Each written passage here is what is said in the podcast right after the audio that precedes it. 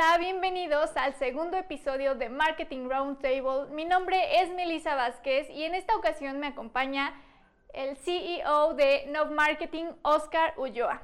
Hola, ¿cómo están? Aprovechando este espacio, quiero agradecer a PM Steel por habernos prestado estos increíbles muebles para armar este lindo set. Excelentes muebles. Pasen a comprar los suyos a su PM Steel más cercano. No, es verdad, tienen 25 sucursales en toda la República. Acá abajo les ponemos eh, los teléfonos y toda la información que necesitan, pero continuamos. El día de hoy tenemos un invitado muy especial. Vaya que es especial y no nada más porque es una persona increíble, sino como empresario realmente ha demostrado que tiene todas las capacidades para ser cosas increíbles en este planeta. Él es de Perú y es Nicolás Mendoza del Solar, que es nada más y nada menos que el CEO de Rebaja tus cuentas. Nicolás, bienvenido. Hola Melissa, hola Oscar, muchísimas gracias por invitarme y muy feliz de estar aquí para compartir en, tu, en su podcast. Excelente, qué bueno que aceptaste la invitación. Sabemos que andas corriendo con muchísimo trabajo. Y bueno, platícanos un poquito de Rebaja tus cuentas porque queremos que la gente entienda de qué va tu empresa y por qué estamos aquí. Ok. Bueno, nosotros ayudamos a las personas a que tengan un préstamo con garantía inmobiliaria ideal. ¿Ok? Y hacemos todo el proceso por ellos desde principio a fin. Los precalificamos, vemos cuál es la opción financiera que es más conveniente para ellos y eh, lo, lo acompañamos hasta que se firma el crédito y se desembolsa. Eh, normalmente nuestros préstamos, nuestros servicios totalmente gratuitos para los clientes. Hay algunos servicios que sí tienen costo, pero básicamente es como que te diga, Melissa, Oscar, ¿sabes qué? Te ayudo a que el crédito más importante de tu vida, te ayudo de principio a fin, te asesoro y no te cobro absolutamente nada eh, para que pagues más barato en los próximos 20 años de tu vida. Oye, Nico, ¿y cómo crees que ha afectado la pandemia en el tema económico tanto en México como en Perú? Claro, mira, cuando hay recesiones, las, digamos, como la que vemos, la que estamos viviendo con producto de esta pandemia, definitivamente una de las políticas monetarias que puede hacer eh, los estados es bajar las tasas de interés.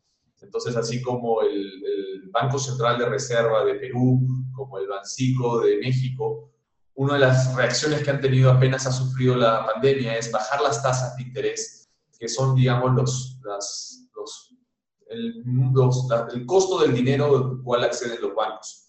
Y lo que hace eso es que el primer impacto que tiene eh, el consumidor final son para préstamos a largo plazo y montos bastante grandes. Entonces, si ustedes han visto las, los comerciales de televisión, sobre todo en México, que son muy, muy fuertes, ven, van a ver que las tasas de interés de los créditos hipotecarios están bajando considerablemente.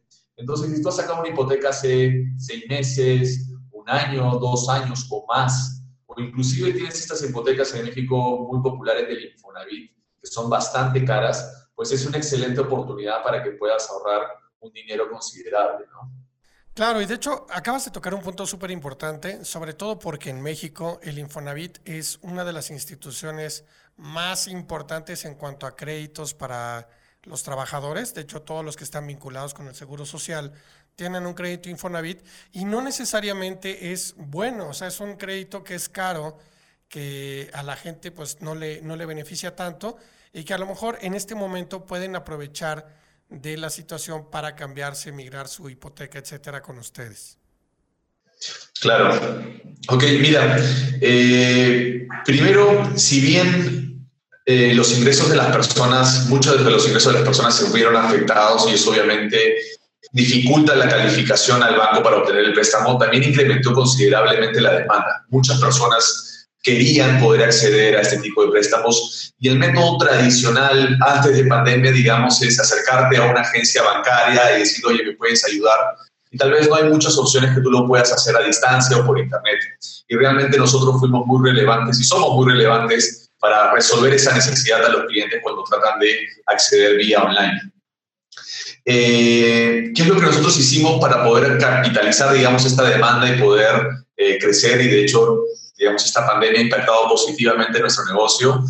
Primero, externamente, pues hicimos alianzas con varios portales. Tenemos varios portales de comparadores en los cuales salimos, portales que nos referencian créditos. Hemos fortalecido nuestra estrategia de SEO gracias a ustedes también que nos están ayudando con eso, estrategias de contenido eh, y también algo que hemos visto una oportunidad, sobre todo en México, es que estamos reclutando asesores que quieran trabajar con nosotros 100% eh, a base de condiciones. Eso fue también una forma de capitalizar muchas personas que salieron de bancos sabemos que han habido varios despidos y esas personas están trabajando con nosotros, la parte de ellas están trabajando con nosotros, utilizando nuestra tecnología y refiriéndonos créditos. Entonces, eso tenido un impacto positivo eh, en el negocio. Eso es externamente, digamos, las principales acciones. Y internamente, eh, tomamos una decisión importante. Antes éramos eh, amigables con el trabajo remoto, quiere decir que si preferías trabajar en tu casa por un día o dos, lo avisabas con anticipación y lo podías hacer. Y a raíz de la pandemia, pues obligatoriamente tuvimos que migrar a trabajar 100% remoto, me refiero al equipo que está dentro de oficinas. Y la verdad que los resultados han sido bastante buenos, al comienzo fueron bastante malos, pero empezamos a poner ciertos rituales eh, en el día, en la semana, en el mes, y eso contribuyó mucho y creo que ahora somos más eficientes que antes. Espero seguir así, ¿no? Tú sabes, la vida del emprendimiento es una montaña rusa, pero bueno, hoy día felizmente está de subida. Claro, no, es que es súper importante el ver cómo, cómo se adapta. Nelly, bombardéalo con más preguntas, porque yo sé que tienes muchas sí, tengo bastantes. Oye, Nico, y eh, obviamente eh, el departamento de mercadotecnia en una empresa es de suma importancia, pero también es de suma importancia el departamento eh, de finanzas, ¿no? ¿Tú qué tips nos darías para mantener una buena relación entre esos dos departamentos y también una sana relación, ¿no? Que, todo lo que se haga en relación con esos dos departamentos sea fructífero y benéfico para la empresa. Bueno, nosotros somos una startup, entonces eh, digamos, esos convenios que hay entre marketing y finanzas y esas fricciones pues se ven mucho más en corporaciones más grandes, en donde tal vez marketing quiere un presupuesto para A y, finanzas no se lo quiere dar y bueno, empiezan ese tipo de disputas. Sin embargo, creo que lo que se aplica en una startup también se puede extrapolar para estas organizaciones grandes, ¿no? Y algo que ha traído el mundo digital es el poder medir con exactitud o con bastante aproximación, o sea, bastante exactitud, perdón, eh, los resultados de una campaña, sobre todo si hacemos una campaña de marketing performance. Entonces, creo que el marketing ha cambiado y se ha alineado mucho a los requerimientos de finanzas, por lo menos en las empresas digitales o en las empresas de startups. ¿no? Ahora es muy usual en términos de marketing hablar de cuánto cuesta un cliente, cuánto es el retorno que nos está trayendo un cliente, cuánto es el valor de vida del cliente. Y esas son métricas muy interesantes para poder determinar los presupuestos. Entonces, eh, creo que una forma de poder disminuir la fricción que puede tener finanzas entre marketing es entender hacia dónde va el dinero y una de las formas más sencillas es entender cuánto cuesta crear un cliente y cuánto retorno nos está trayendo ese cliente, ¿no? Y cuando medimos retorno, obviamente no solamente vemos el tema de eh, la cantidad de venta que genera en una transacción, sino la frecuencia que puede tener a largo plazo. Claro.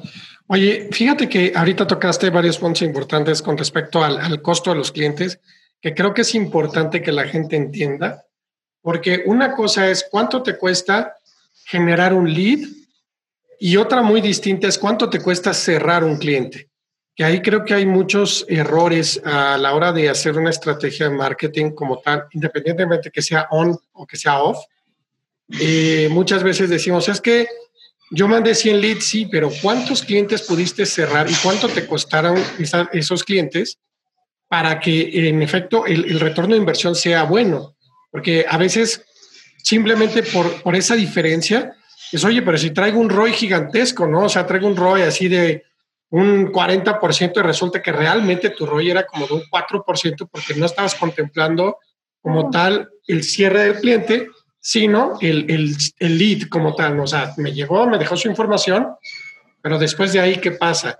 Y en el caso de ustedes, ¿cómo van haciendo este seguimiento? O sea, por ejemplo, llega alguien, les deja un lead y de ahí lo aborda un asesor.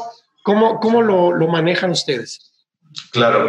Eh, nuestro túnel de venta básicamente es, se genera un prospecto, un lead.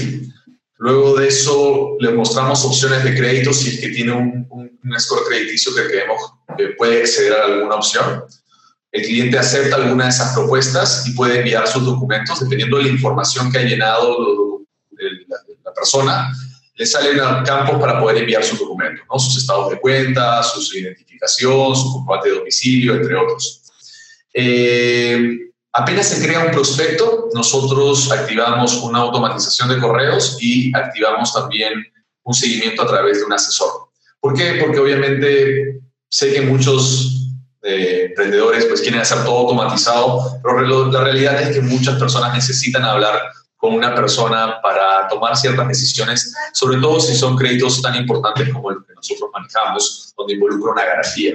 Entonces, regresando al punto del túnel y el costo del cliente y lo que mencionas, nosotros medimos la parte de arriba del túnel, que es prospecto, medimos la parte del medio del túnel, que es eh, un expediente de crédito enviado al banco, medimos la parte un poco más abajo, que es una autorización de crédito, cuando el banco nos dice, ok, este cliente está todo ok, medimos la parte final, que es cuando ya firma el cliente o se desembolsa el crédito.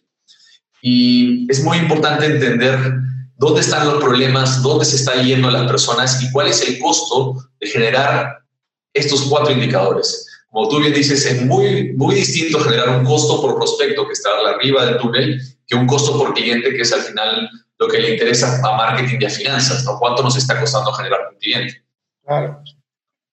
No, y tener súper identificado el funnel de venta y todo el proceso que recorre para generar la venta es súper importante porque así tienes el control eh, de absolutamente todo, ¿no? Y sobre todo que la información es la, pues la, que, la que debe ser y no la que estamos interpretando de forma incorrecta. Aquí, eh, Nico, ustedes, cuando llega un prospecto y, por ejemplo, si ese prospecto por alguna razón no cierra ya en una venta, ¿hacen alguna estrategia de, retargeting? ¿Lo vuelven a meter al funnel o ya lo dan por perdido? Mm, tenemos algo importante también es que lo hemos aprendido con, la práctica, es tipificar la razón de por qué ese cliente no ha continuado. Hay clientes que nunca van a poder calificar un crédito por X motivos. Eh, entonces no valdría la pena hacer remarketing con ellos o hacer alguna estrategia de marketing. Pero hay clientes que no contestan, por ejemplo una tipificación de que perder un cliente por esa razón, pues ahí sí hacemos acciones, mandamos notificaciones push, ciertos correos electrónicos, y la verdad que hicimos campañas de remarketing, pero el costo-beneficio no nos trajo resultados. Ok.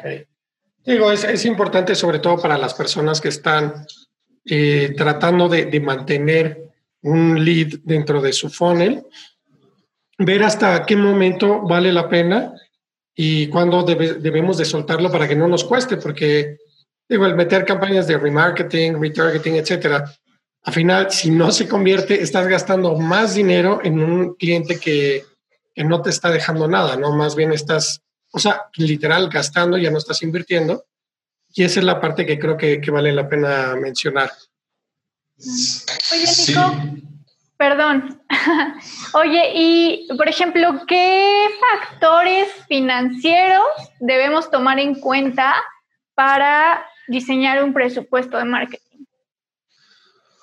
Mm, bueno, el primer punto creo que es el tema de los objetivos, ¿no? Creo que eh, hay un acrónimo en inglés muy conocido de objetivos, presupuestos, tiempos y desafíos, ¿no? Y uno de los errores que normalmente pasa, y nos ha pasado, es que los objetivos no estén alineados con el presupuesto, ¿no? Eh, ejemplo, quiero generar 10.000 clientes y un presupuesto de 100 dólares, ¿no? Estoy poniendo casos extremos. Entonces, eh, el, primer, el primer punto, el primer tip o, o algo por el estilo es alinear eh, estos objetivos con el presupuesto, a sincerarlos, porque muchas veces sobreestimamos los objetivos y subestimamos los costos o los presupuestos. El segundo es entender cuáles van a ser los drivers que van a llevar esos objetivos y los costos. Por ejemplo, si vamos a generar, vamos a poner un objetivo de leads, ¿no? Y sabemos que cada lead nos cuesta 10 dólares y hacemos nuestro presupuesto para que el costo por lead sea 10 dólares, pues debemos estar mapeando muy de cerca que el indicador de costo por lead se mantenga en ese número que hemos fijado. Caso contrario, pues no vamos a cumplir el, el, objetivo o vamos a necesitar presupuesto. Entonces, creo que eh, es importante que un indicador esté vinculado al presupuesto para que tenga coherencia y puedan hacerlo un control mucho más cercano. Y tercero, pues, eh, sobre todo en estas circunstancias, sé que el, el, branding es importante y la comunicación es muy importante, pero muchas de las campañas, pues, eh, de branding no necesariamente generan ventas a corto plazo, sino es una inversión a largo plazo. Entonces, creo que es importante entender bien esa diferencia, puesto que a veces no hay congruencia entre los objetivos y los resultados esperados y eso genera después problemas en las finanzas a futuro. Claro, fíjate que tocaste un punto importante, tu punto número dos, porque nos ha tocado que hay gente que realmente no tiene muy claro eh, cuánto debe invertir.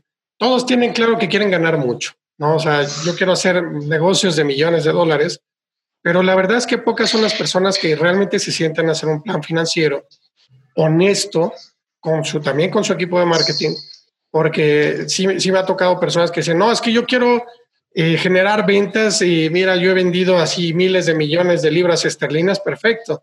Y quiero hacerlo todo a través de una campaña de Facebook invirtiendo 300 pesos mexicanos al mes.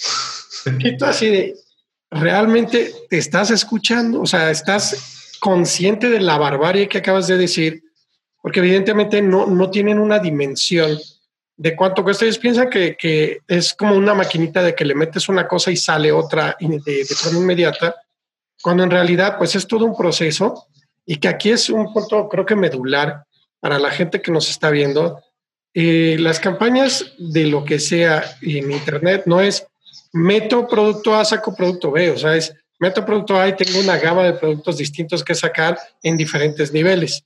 Y que creo que aquí eh, Nicolás lo tocó súper bien porque tienes que ser honesto con tu presupuesto y con las expectativas de los resultados, ¿no? Que si no, pues vas a, vas a fallar siempre y eso pues no, no es lo que, lo que buscamos. Sí, eh, yo creo que algo que alguien que contrata un servicio de marketing o alguien que ejecuta una campaña de marketing ya sea del lado de marketing y del lado de finanzas, que tal vez aprueba un presupuesto, creo que la mejor actitud que hay que tener es que lo que se plantea es una hipótesis, ¿no? Eh, es importante porque, digamos, yo te digo, oye, ¿sabes qué? A veces también vienen los, los, los, los, requerimientos también con los planes, ¿no? Y ¿sabes qué? Quiero hacer eh, 10.000 leads y hacer una campaña en Facebook, pero tal vez campaña en Facebook no es lo mejor para generar esos 10.000 leads, ¿no? Entonces, tener una actitud de, de hipótesis, oye, si vamos a generar 10.000 leads, una hipótesis podría ser Facebook, y si no funciona, vamos a pasar por Google, etcétera, etcétera, etcétera, para llegar a ese objetivo. Y el siguiente planteamiento de presupuestos, objetivos y planes, pues van a ser mucho más fáciles porque ya hay una data histórica. Y así va a ser una forma de, mejora continua para llegar a, alinear esto. No es fácil, pero es algo que recomiendo hacer. Claro, aquí, aquí lo vital es que, y lo importante es que en los medios digitales eh, puedes medir absolutamente todo, puedes tener el histórico y puedes ir optimizando tus objetivos, tus estrategias, cambiar la segmentación, a lo mejor cambiar una imagen, cambiar el copy, ir probando eh, e identificar qué es lo que te está funcionando. Eso es lo, lo más importante en, en, este tema, que no te genera realmente un, un, costo adicional, ¿no? No, y de hecho yo creo que lo que dice Nico, y, y tienes razón, a final de cuentas, las personas que, que se meten a las estrategias digitales tienen que entender de que no hay nada sentado, o sea, no hay nada que ya se dé por hecho cada nicho es diferente, cada proyecto es totalmente distinto. Incluso cuando estás hablando de dos nichos iguales, prácticamente en la misma ciudad, sus audiencias se pueden comportar de formas diferentes. Y si lo quieres manejar todo como una regla, como una, como si fuera una receta de cocina, el resultado va a ser fatal.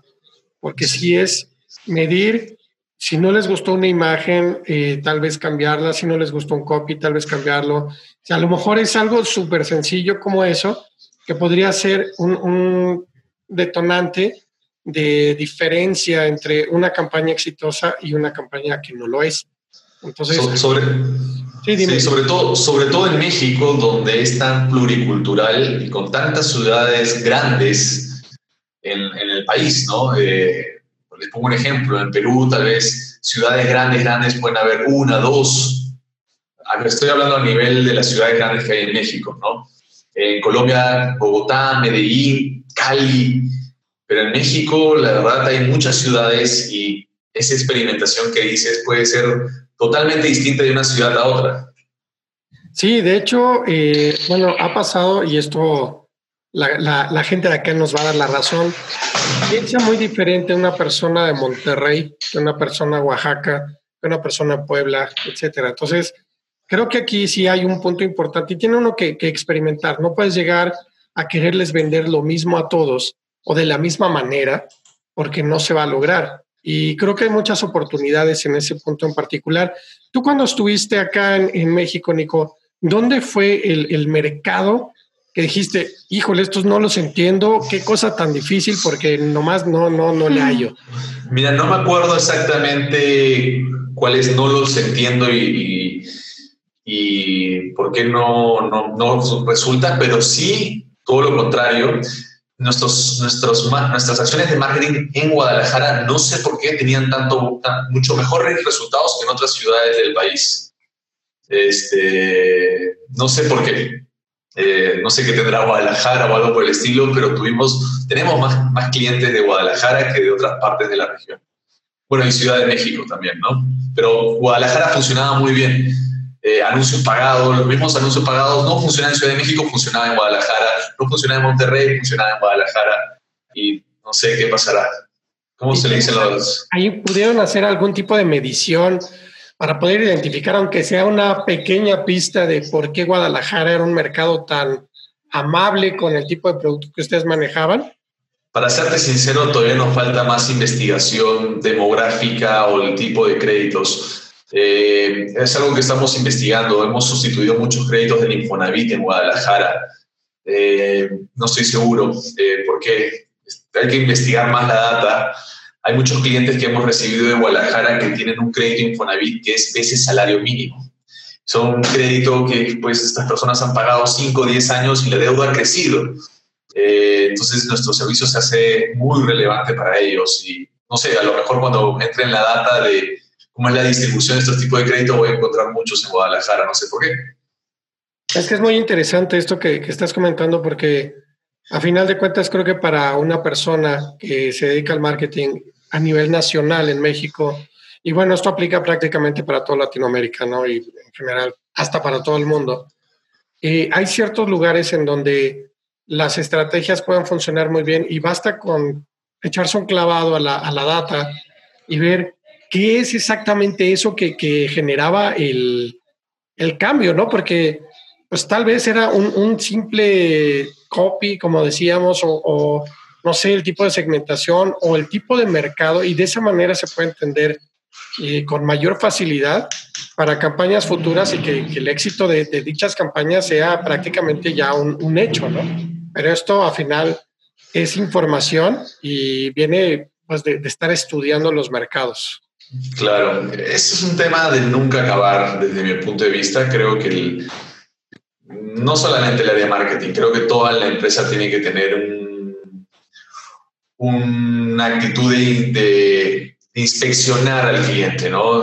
Rutinariamente recomiendo hacer algunas llamadas con el cliente, pero que no lo haga un tercero. Si lo puede hacer el dueño de la empresa, genial, porque la información que recibes de primera mano es invaluable, ¿no? Y, va en línea de encontrar estos insights, son cosas que eh, descubres del mercado a través de estas llamadas a los clientes, entender qué le duele, qué le resuelves y es un trabajo continuo, ¿no? Nunca se va a acabar de entender y aprender estas cositas que vas entendiendo de tu estrategia. Definitivamente.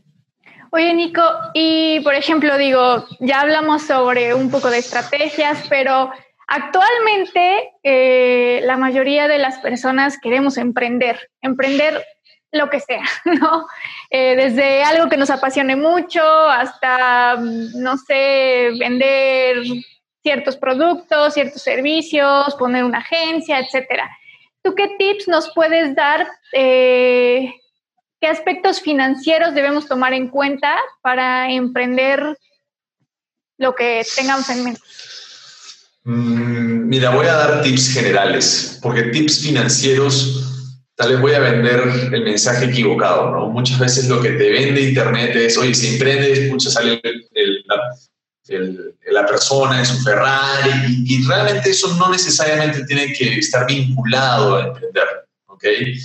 Entonces, este, tips financieros, voy a tratar de maquillarlo con otro tipo de tips, ¿ok? ¿Sí? El primer, tips, el primer tip que les puedo dar es que si quieren emprender, es importante que aprendan a vivir con la incertidumbre.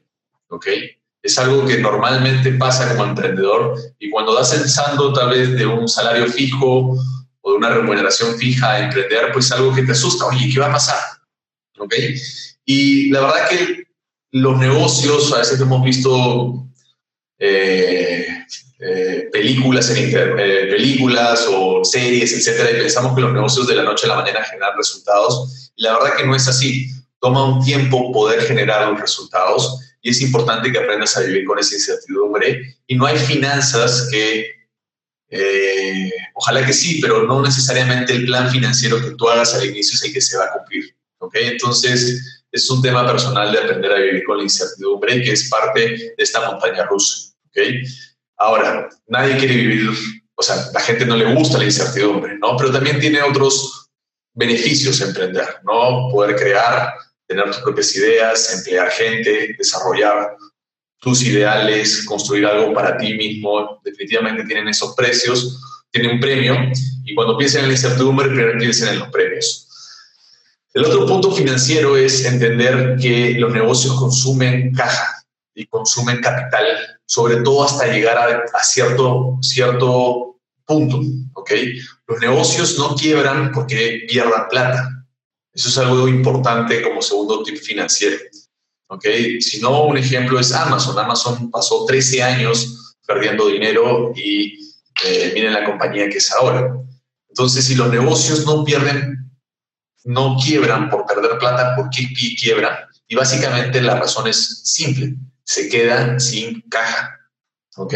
Entonces, como tip financiero es planear bien cómo va a ser su financiamiento, cómo van a soportar algunos meses de pérdida para poder, meses o años, dependiendo del plan que diseñen, eh, su emprendimiento. Esto es algo muy importante, ¿ok?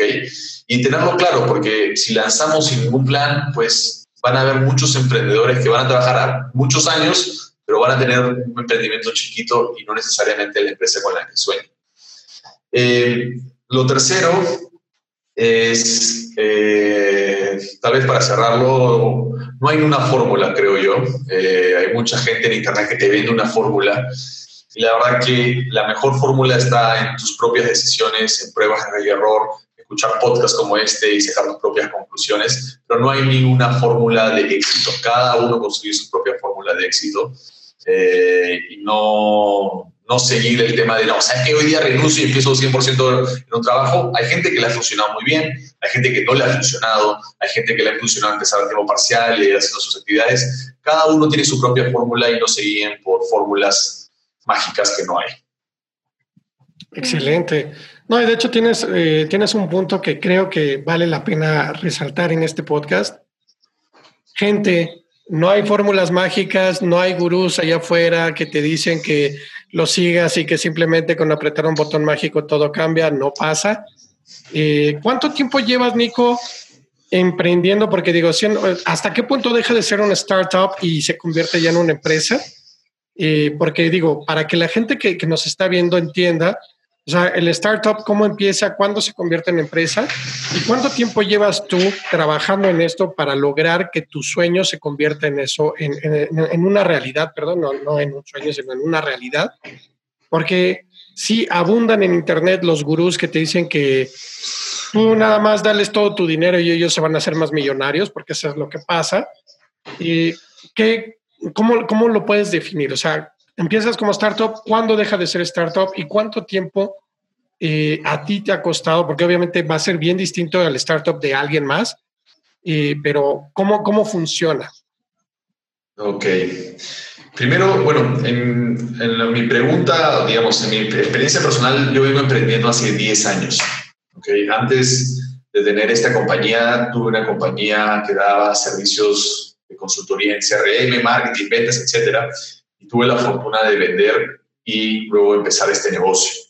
¿Ok? Entonces, digamos, ¿cuánto tiempo vengo aprendiendo? Son 10 años. Eh, y 10 años que todavía sigue trabajando y dándole duro. Entonces, como les digo, hay que ser muy pacientes con los negocios y ese es el mensaje que quiero dar. Mira, yo vengo 10 años trabajando en, en mis propios negocios. Eh, con respecto a la segunda pregunta, ¿qué es una startup y cuándo deja de ser una startup? Eh, depende de la definición que cada uno tenga de una startup. Esa es la, la respuesta real. ¿okay? La definición que más me gusta a mí es un negocio donde hay cierta incertidumbre, una mayor incertidumbre que un negocio tradicional, y que hay la, poten hay, hay la potencialidad de escalar rápidamente. ¿no? Eh, ¿Cuándo deja de ser un negocio en startup? Pues con estas dos variables, tal vez cuando se cierra una serie A, que significa un monto de financiamiento bastante importante, o tal vez cuando se cierra una serie B, inclusive diría que deja de ser una startup, porque tal vez la incertidumbre se reduce y ya se ha demostrado que ha escalado a varios lugares, ¿no? Pero creo que las variables de incertidumbre y de escalabilidad son lo que define una startup y cuando se cumplen ambas, digamos, ya digamos, deja de ser una startup. Ok, excelente. ¿Ven? Pues Nico, eh, la verdad el, escuchar tu experiencia nos ha servido bastante. Eh, creo, yo salí motivada, la verdad. Yo también. Porque... Monten una startup, muchachos. ya saben que es paciencia, paciencia. Paciencia y trabajo. Sí, mucho trabajo, mucho trabajo. Creo que algo que, que, nos llevamos de esta charla, Nico, es que eh, definitivamente rebaja tus cuentas es un modelo a seguir para muchas empresas pequeñas o muchas startups que todavía no saben cómo, cómo iniciar, pero que pueden ver que, que sí hay un, modelo exitoso. Si bien todavía eh, están en el camino, eh, creo que van en un excelente camino y es increíble tenerte nuevamente aquí, que, pues, es padrísimo compartir esta información para nuestra audiencia. Y la verdad, creo que todas las personas que nos están viendo ahorita entiendan que es un proceso de paciencia, de mucho trabajo y de no, no entrar en este punto de querer las cosas ya, porque si eso sucede, mejor de verdad, pues consigan un trabajo, que les paguen cada 15 días y más nada, porque si no, no, no, lo van a tener. ¿no? Un godín. Un godín tal cual. Un godín tal cual. un godín. Bueno, gracias por invitarnos, por invitarme, gracias por permitirme compartir. Eh, encantado de poder colaborar. Mucha gente ha colaborado conmigo y trato de retribuir con lo que poco que sé, pues con la gente y eh, pues también muchas gracias con, por no, me han ayudado mucho con mi estrategia de SEO y estoy muy agradecido con eso. Van a salir en producción unas palmitas así. Yeah. sí, mete serie, un, un, así chicharras y todo. No, pues te agradecemos muchísimo, Nico, por, por haberte tomado el tiempo. Sabemos que estás súper ocupado. Y realmente te deseamos que Rebaja tus cuentas sea la empresa número uno a nivel mundial en el tema de migraciones, de hipotecas y que de corazón se hagan multimillonarios como los de Amazon para que cuando veamos este podcast en unos años más, digan, yo estuve ahí, yo les dije que era cuestión de paciencia. Ojalá, así será. Muchas gracias y les mando un fuerte abrazo. Cuídense. Gracias, gracias Nico. Bye. Chao, chao. Bye.